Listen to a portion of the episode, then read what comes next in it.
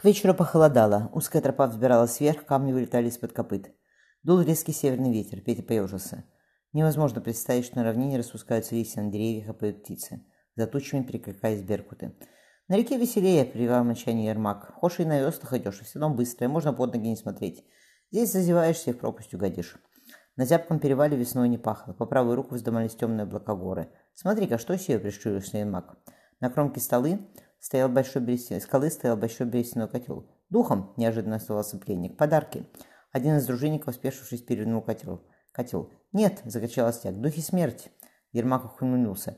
Не верим мы в духов, мы православные христиане, не народцы какие. Изумруд, ахнули парни. По слону катилась всякая дребедень, черепки, ломаные стрелы, камни. Смотрите, изумруд! Не сметь!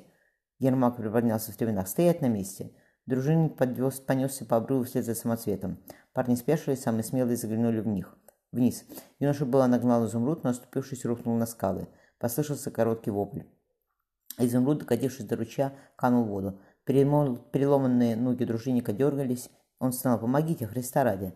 «Он еще жив», — сказал Петя, — «я спущусь». «Не вздумай», — отрубил атаман. «Не так много, что у нас, у нас людей, чтобы им разбрасываться. Ночью еще холодно», — он не договорил. «Духи смерть», — оскалился Остяк. Ермак ударил ему кулаком прямо в ухмылку. Крики умирающего утихли только к полуночи. «Даже не похоронить его как должно», — Петя хлебнул фляги. «Вернемся, так помяне по-христиански», — Ермак перекрестился. «Упокой, Господи, душу раба твоего Анна. Аминь». Петя натянул на себя попону. Ночь была почти морозной. Огоньки в черном небе казались острыми, как камни вокруг, как и вся земля. «Неприветливо здесь», — вздохнул Ермак. «Ты сам откуда будешь?» «Ярославский я. Я с Северной Двины, Борецкой волости. Прадеды мои с Новгорода на север пришли», — атаман помолчал. «Коли ты волжанин, так поймешь меня. У нас тоже леса и снега, однако все свое, а здесь чужое». «Зачем нам чужое?» — Петя зевнул. «Мало до большого камня места?» — Ермак расхохотался. «Дитя не вечно в колыбели лежит. Когда-то ему на ноги пора вставать. Встает и идет. Мы, сотник, пошли, и не остановить нас теперь. Как дитя падает и себя в кровь разбивает, так и мы еще не все умеем. Никакая сила нас теперь не заставит на месте сидеть. Хошь на них погляди. Атаман кивнул на спящую дружину. Они воздуха сибирского глотнули и более дома налить на печь не лягут. Ты Волгой дышал. Знаешь, каково сие. Знаю. Петя протянул Ермаку флягу. Атаман устроился, устроился удобнее на попоне. Давай спать. Хошь бы мою голубку вас не увидеть. Не поверишь, скучаю за ней. Перед рассветом Петя, Петя разбудил шум. Нашаев кинжалом приподнялся. Остяк, припадая на раненую ногу, ковырял густому лесу на склоне горы. В тумане оказался тенью. «Пусть его», — подумал Воронцов. «Атаман!» — раздался крик от костра. «Смотри, убег!» — Ермак бросил Пете. «Стрелы не трать, он далеко. Я его сам приведу». У костра Петя узнал, узнал, что Остяк, перетерев путы, задушил одного из дружинников. Кровью моешься, гнида.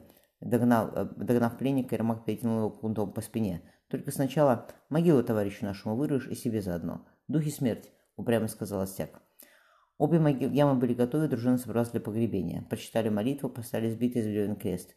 Ермак обвел людей тяжелым взглядом. «Теперь поняли? Никого не жалеть. Только так Сибирь нашей станет». Подойдя к Пете, Атаман повелительно кивнул на связанного стяка. «Отродясь со своим еще убийством безоружного не пятнал», — негромко ответил сотник. «И тебе, атаман, сие не пристало. Не палач ты, а воин». «Язык прикуси, сотник», — прошевел Ермак. Атаман повернулся к дружине. «Есть охотники?» Несколько парней выступило вперед. Петя подумал, что кроме него и Ермака, вряд ли кто-то еще из дружины с одного удара отрубит голову человеку. Серый камень заела кровь, кого-то рвало в кустах, а меч еще поднимался, раздирая зияющую рану. Темные глаза умирающего продолжали жить, в разрубленном горле клокотал хрип. Достав меч, Петя отогнал очередного добровольца. Голова пленника покатилась по каменистому косу ущелья. Ермак натянул поводья. «По коням!» Они ехали рядом. После долгого молчания Тома сказал, «Если со мной что случится, отряд обратно приведи». И помни, он показал на восток, «Если кто ранен тяжело, даже я, то мы их обратно не берем. Если тебя ранят тяжело, так я во главе дружины встану. Я раненых на поле боли не бросаю, атаман». Ничего не ответив, Ермак направил коня в голову отряда. Перед ними простиралась покрытая вековым лесом равнина. Темной зеленью переливаясь деревья, в рассветном небе кружили черные стаи птиц. Петя указал на восток, где видели дымки костров. «Вижу. Посчитал ты, сколько их?» – спросил Ермак. Петя прищурился. «Десятков семь, но сей только те, что деревьями не закрыты. Еще бабы и дети. Но ведь это десятков семь воинов», — Ермак хрыкнул. «Чудо не говорили, что нету остяков мечей, только луки со стрелами и копья, и безлошадные они. Однако целится метко. Когда будем подходить, надо хороших лучников вперед пустить. Меня, например. Ежели с седла стрелять, то у нас выигрыш получится. А если не в деревьях спрячутся, все равно мы быстрее окажемся. Бери десяток метких парней, поезжай. Мы за вами. Может, и не придется мечи обнажать. Петя подозвал к себе дружинников.